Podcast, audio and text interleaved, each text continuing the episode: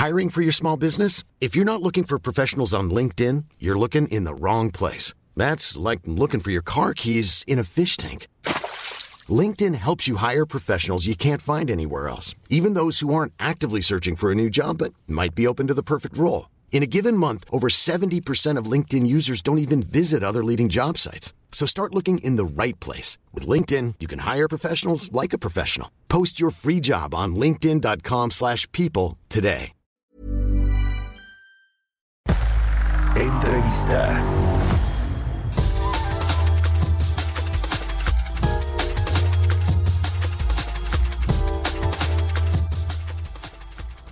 Ya estamos de regreso aquí en Bitácora de Negocios. Son las 6 de la mañana con 30 minutos, tiempo del centro de México.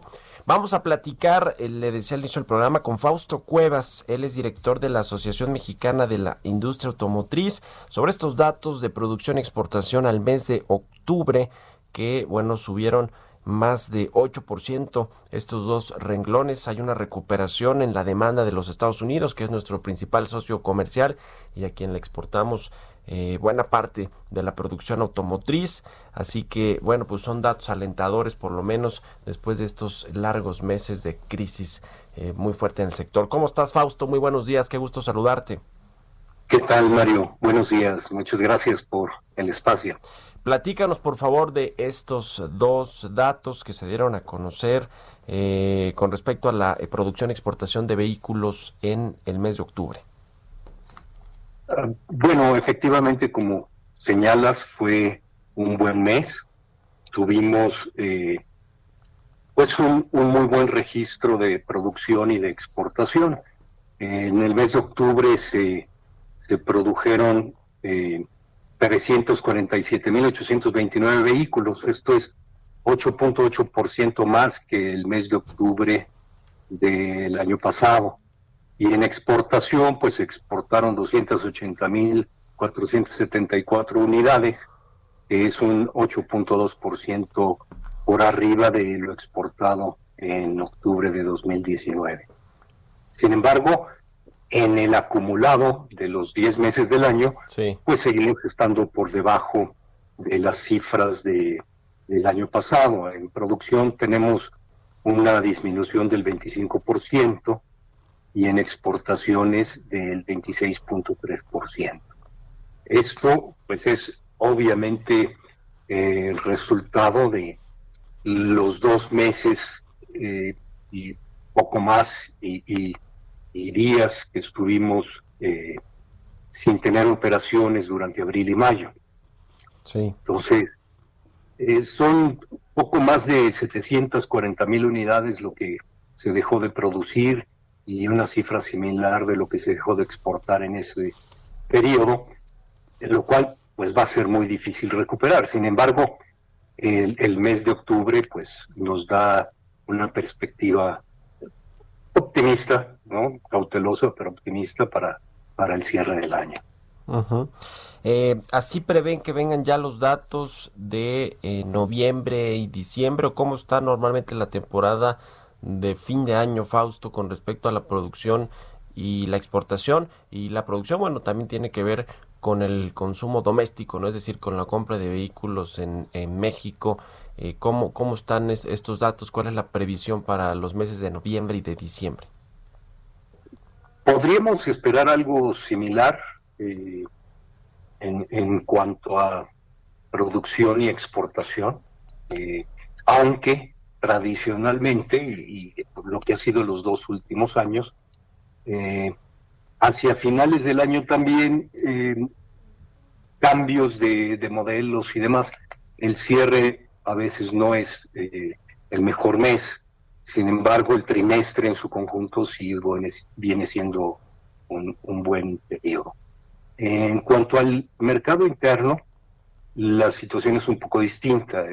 el la afectación ha sido mayor y pensamos que el cierre de ventas pues estará entre un 29 y un 30% por debajo de lo que tuvimos el año pasado. O sea, eh, muy probablemente eh, la venta total del año este, alrededor de las 945 mil, 950 mil unidades. Esto es, eh, pues, por debajo de lo que eh, veníamos teniendo previo a la, a, la pandemia. Pues sí, no se recupera el mercado interno que, bueno, pues se tenderá a, a, subir, a ir subiendo poquito a poquito, recuperándose poco a poco, pero no ya con, con franqueza. Además de que ya venía con una eh, pues una eh, caída ¿no? En, en, en, cuanto al consumo o a la compra de vehículos nuevos en México previo a la crisis del coronavirus. Eh, a ver, cuéntanos también, Fausto, un poco de Estados Unidos, la reactivación económica de esta potencia, que bueno, pues ahora tuvo sus elecciones presidenciales y va a tener a un nuevo presidente que se llama Joe Biden. ¿Cómo ven la relación bilateral comercial con México, con el nuevo gobierno? Eh, ¿qué, esperan, qué expectativa tienen en cuanto al comercio internacional entre Estados Unidos y México y sobre todo pues la manufactura y los, el sector automotriz que es uno de los más relevantes en cuanto a este envío de, productos de exportaciones a Estados Unidos por parte de México. Sí, efectivamente, eh, como bien lo señalas, nuestro principal destino de exportación es la región de América del Norte. estamos eh, eh, enviando el 80% de lo que exportamos eh, se va a Estados Unidos y el 6% a Canadá. O sea, la región representa el 86% de, de la exportación. pensamos, el, es decir, el mercado interno en Estados Unidos también tuvo un descenso, pero sin embargo la producción mexicana que se vende en Estados Unidos sigue teniendo una participación pues relevante eh, en, el, en, Estados Unidos. En lo que va de este año, nuestras exportaciones han representado el 14.6% de la venta de vehículos nuevos en Estados Unidos, lo cual pues es... Eh, sí, muy, importante. Sí, eh, y pues pensamos que esta tendencia puede continuar. Respecto al posible efecto del cambio de presidente, la verdad es que pues no tenemos todavía una eh, visión clara, incluso todavía siguen habiendo algunos cuestionamientos por ahí de cuándo se eh, definirá y se eh, dará, decretará pues ya la, el cambio de presidencia. Pero por el momento nuestra expectativa sigue siendo similar a la que teníamos antes de.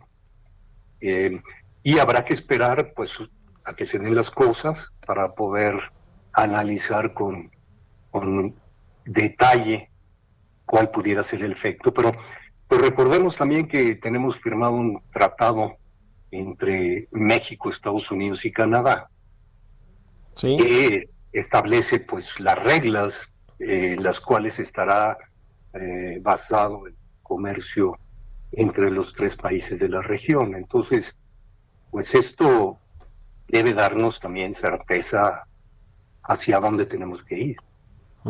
Sí, totalmente. ¿Cómo estás viendo el ánimo de los inversionistas en México? Me refiero a las armadoras, a todos los proveedores del sector, a los autoparteros, eh, a todos los, pues, eh, la, cadena de valor y de producción del sector automotriz en México. Eh, ayer escuchábamos a el subsecretario de Economía, eh, no sé si el subsecretario de Industria, eh, no, recuerdo ahora, pero bueno, a la secretaria de Economía decir que la inversión extranjera directa en México para el 2020 va a ser muy similar a la del año pasado con todo y la crisis económica y la crisis de confianza que ha generado el presidente López Obrador con muchos de los mensajes que manda la iniciativa privada.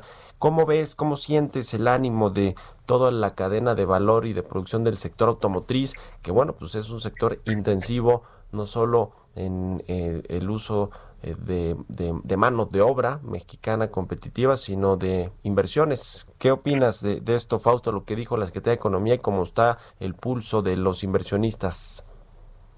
Pues mira, eh, yo creo que como ha sido eh, durante los últimos 10 años, seguiremos siendo un sector relevante para la economía del país y atractivo para nuevas inversiones, donde pensamos que hay la mayor oportunidad de inversiones adicionales es en la cadena productiva, esto es en todo lo que es la proveeduría de partes y componentes automotrices, sobre todo en lo que son los niveles de producción que llamamos Tier 2, Tier 3, o sea, nivel 2 y nivel 3 eh, de proveeduría, en donde hay un muy buen espacio para relocalizar lo que todavía se está importando de fuera de la región. Entonces ahí podría haber eh, buenas oportunidades de, inversiones. En lo que es eh, los, el ensamble de vehículos, pues todavía tenemos eh, proceso de maduración. Las últimas inversiones que se hicieron al final, hacia el final de, de la administración anterior.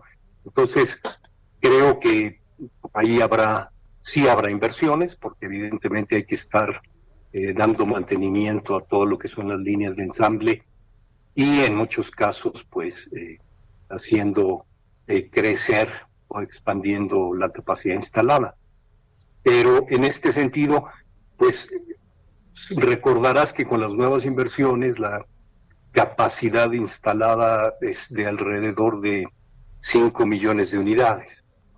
Y eh, pues escasamente estaremos eh, en 3.9 millones de vehículos producidos. Entonces, eh, pues todavía tenemos hacia dónde crecer, lo cual pues no, no indica que pudiera haber muchas nuevas inversiones. Tenemos ya en el país pues prácticamente a todas las eh, grandes marcas que producen vehículos ligeros en el mundo. Eh, podría haber algunas adicionales que pudieran venir, eh, principalmente de origen asiático, de China pudiera ser, pero todavía no hay nada, nada en claro. Entonces, son perspectivas, posibilidades que, que no se han definido todavía. Sí, precisamente Fausto sobre esta atracción de inversiones, ya no necesariamente pues de las armadoras estadounidenses europeas, porque muchas de esas marcas ya están en México produciendo con plantas de producción. Eh, la atracción de inversión china, no solo pues de las armadoras, sino de los proveedores, la eh, cadena de autopartes y demás interesados en poner inversiones en México, precisamente por esta, esta reconfiguración de lo que van a ser las cadenas de valor y de producción en, en el mundo después de esta crisis del coronavirus. Hay eh, pues eh, muchas empresas que ya no quieren tener sus inversiones necesariamente en China o acotadas porque ahí fue el epicentro de esta crisis sanitaria y pues se, se las vieron negras, ¿no? Digo, y sobre todo las tecnológicas, pero pero en general eh, hay, está habiendo una reconfiguración de las inversiones, de cómo se, se está moviendo todo este mapa eh, eh, mundial y bueno, se habla de que México es un país atractivo, no solo porque tiene un nuevo TEMEC, sino que, que, bueno, pues tiene la, la, ventaja también de, de la localización de Norteamérica eh, ¿Tú crees que vayan a llegar muchas inversiones más de los asiáticos, sobre todo? Porque eso es lo que se habla. México se convierte atractivo para los países de eh, Asia. ¿Tú ves inversiones llegando pronto? Pues la verdad es que no sabría decirte. El, tema es que existe la posibilidad, pero habrá que ver en qué segmentos o en qué niveles de producción tuvieran interés quienes puedan eh, tener inversiones en México. Es decir, no es como que el 100% de los productos eh, requieren de, establecimientos en México. Algunos ya se dan, otros tendrán posibilidades de crecimiento y pues habrá que revisar, porque también en este nivel estamos hablando de eh, muchas empresas eh, medianas y pequeñas. Y habrá que, habrá que tener ahí también claro pues que se requiere eh, pues una política industrial pública orientada hacia la promoción de estas inversiones, ¿no?